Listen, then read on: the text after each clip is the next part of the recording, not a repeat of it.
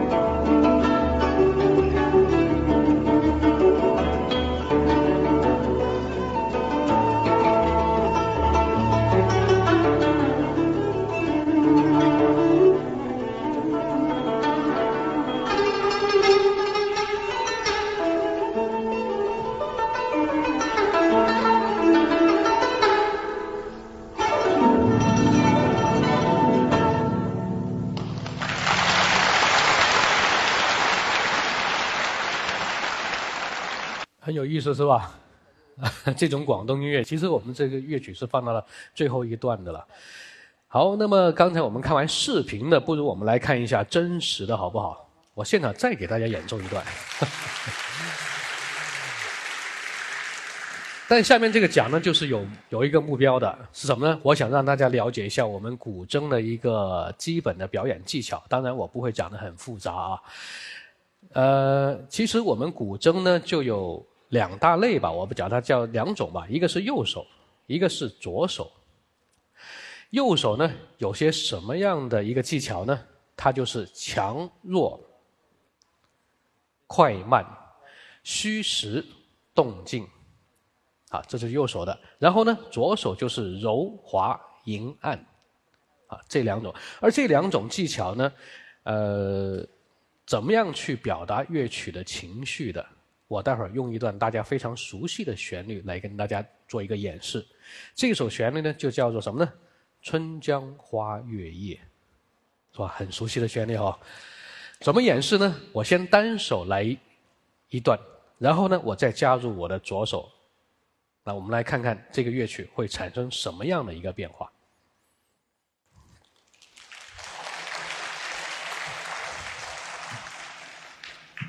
下面我先用单手啊。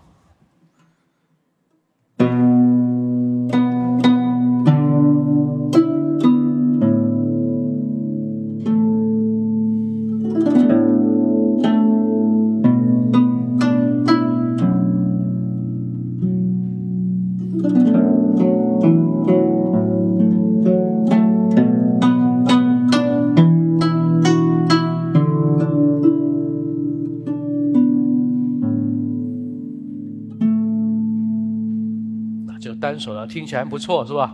这就是有强弱快慢的虚实动静的。加入左手，那我们来听一听。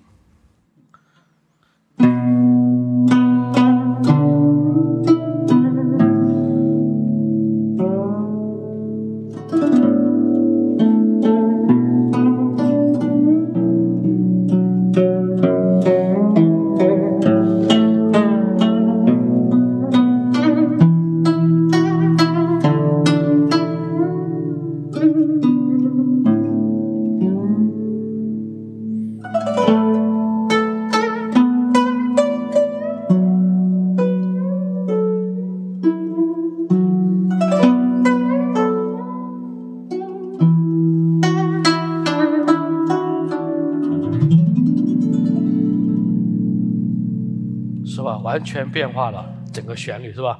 如果我们要模仿其他乐器呢？我们拼一段古琴的感觉，好不好？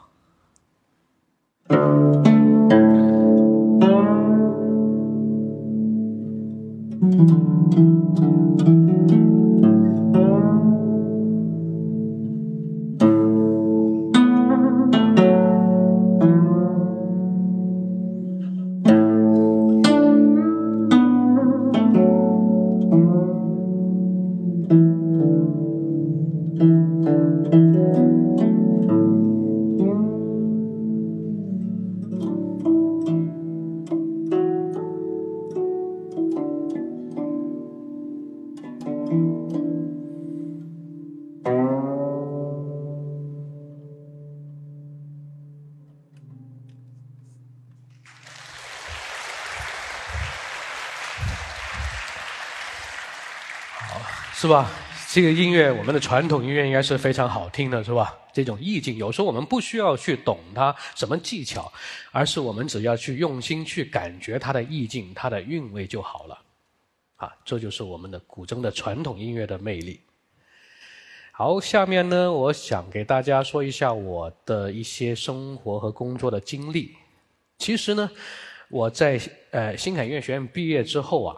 我就在一个艺术院校里面工作任教，然后在第四年的时候呢，我选择了辞职，而我选择了另外一个生活，就是出国。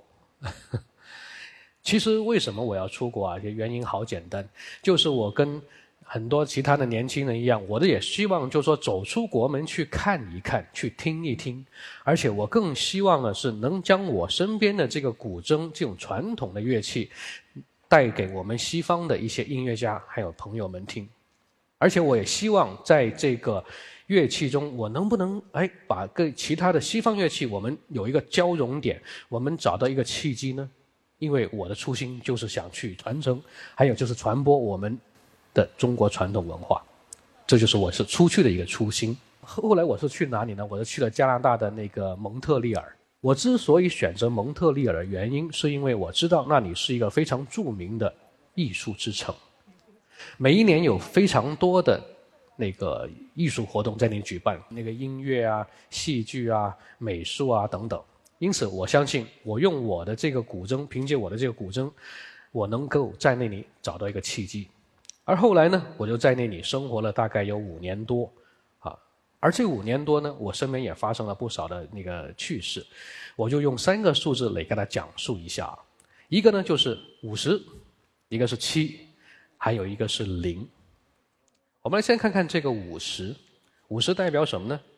是我在加拿大演奏第一场的演奏所收到的演出费，五十块钱，啊，很低是吧？其实这个演出呢是当时。呃，我的一位朋友推荐我去的。当时我一去看到这个场地啊，哦，原来是在唐人街的一个叫做中山公园的地方。但是看到这个场地的时候呢，我心里是凉了半截儿。为什么？与其说是个演出场地，还不如说它就是一块空地。因为我们平时演惯了是什么呢？演惯就说像今天这样，我们有一个专业的舞台，还有我们非常棒的音响师，还有灯光师。那那个场地呢？中山公园里面呢，我几乎什么都没有。好，我真理心里的这个落差是蛮大的。但是那个时候，我又想到了我父亲曾经叮嘱我的一句话：，呃，无论你面对什么样的演出，你一定要认真对待。嗯，当时呢，我就想起这句话的时候，我就放下一切的包袱，认真专注的去演奏。而在我演奏的那五分钟里面呢。刚好就有一个老华侨经过，他是干嘛的呢？就是一当地的一个艺术团的团长。哎，他一听，哎，这个人演奏的不错，哎，然后赶快就问主办方要了我的联系方式。之后我们就联系上了，而通过我们的这种联系呢，他就介绍了一些媒体的朋友啊，还有音乐家的朋友啊给我认识。因此，我就慢慢的开始了我在加拿大一个生活的一个起点。因此，这个五十呢。我也把它视为一个起点来看待的。后来我这个跟这个团长在聊天的时候，他说真的是一段缘分。他说其实我一年里面还真去不了两次唐人街。那天还是因为在附近工作，然后呢就去顺便买菜，而在买菜的那五分钟，刚好我就上场了，就是这么一段很有趣的故事，吧？好，下面我们来讲讲七七，其实。是代表我们这七位的演奏家，在蒙特利尔。后来跟我的朋友们呢，就组建了一个国际性的乐团。我们的里面主要的演奏家就是七位，啊，七位是有哪些特点呢？我们这个乐团，我们最大的特点就是我们各自用自己民族的乐器来共同诠释一种音乐风格，叫做世界音乐。那我们来看看这个图片里面有哪些的民族乐器呢？左边我就不用说了，是吧？古筝，而中间那个最显眼的一个梯形的那个是秘鲁的排箫，而它后面有个带钩的那个呢，就是越南的独弦琴。好，我们再往它的右边看啊，有个人坐在那里，下面坐着个箱子一样东西，是吧？当这是当地的一个秘鲁的乐器，叫他们叫做 gahon，我们叫做香鼓。然后再看看这个香鼓的后面有一个有点像我们琵琶的东西，乐器，那个是土耳其的伍德琴，啊，这就是我们的一个组合。其实我们在现场演出的时候啊，不止我们七位，大概是有十到二十位左右吧，因为加上了贝斯，加上了鼓等等等等的那个效果。我们在很多地方呢举办了很多场的大型的音乐会，其中而让我最印象深刻的就是我照片上的这一场，它是在秘鲁利马市举办的。当时举办的场地呢，就是在总统府对面的一个叫做武器广场。当时那个广场蛮大的，大概我感觉像是有六七千人至少。为什么我会对他印象深刻啊？因为我去到利马的第一天的时候呢，我就发现啊，整个利马市全城的大街小巷全是我们的海报。然后在市中心有一栋二十多层的建筑物，整个建筑物上面就是我们七个人的头像海报。啊，当时我们心里面真的那种自豪感是有点爆棚了。其实呢，这我们这场音乐会的演出啊，在当地算是一个蛮轰动的一个音乐盛会的，因为我们这场演出，我们也受到了那个秘鲁总统府的一个邀请，而参加他们的工作晚宴。要不我们下面来听听我们这些有趣的音乐。那下面这个呢，是我在二零一零年就在这场秘鲁利马的这场音乐会的一个宣传片，因为我们音音音乐会的那个音乐。曲目啊太长了，我就选择了一个宣传片，而这个宣传片的背景音乐就是我们自己演奏的。好，大家听听听。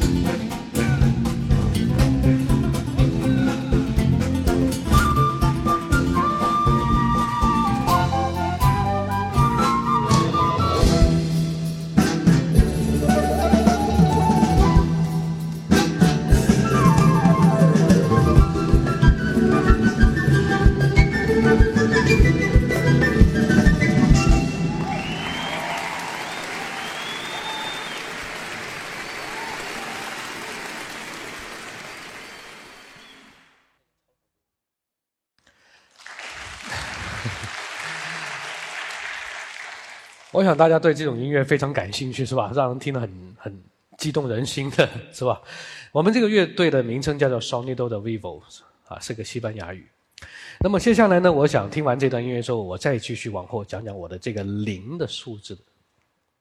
而我在加拿大生活了五年多以后呢，我又做出另外一个选择，回国。当时我身边的很多朋友就不是很理解的。他说：“你现在为什么要选择这个时候回去？你的生活、你的工作都已经开始稳定，并且是开始上升了。你现在回去，不就是等于一切归零了吗？”其实我心里确实是有点依依不舍的，因为那个是我教了很多的学生，还有很多场的音乐邀约要等着我们，我们都能看得到一些前景。但是我也很清楚一点的就是。我知道我的初心还是没有改变，就是传承和传播我们中国的传统文化。在加拿大的这么多年里面，我认识了非常多的音乐家朋友，在他们身上呢，我也学习到了很丰富的音乐知识、音乐理念，还有一些音乐技巧。而更重要一点的是，我在他们他们身上感受到了一个他们自己对本民族文化的那种热忱和重视。而反观我自己和我的古筝，呃，我觉得我应该把我学习到的这些能量，还有我的古筝，重新把它带回到我们中国这块更肥沃的传统音乐文化土壤中来。我可以继续在里面播种、耕耘，去传播我们的传统文化，让它在将来可以以一个更新颖、更丰富的面貌去展现给世界。一切归零，但也就是。重新出发。好，今天我的演讲到这里结束了，谢谢。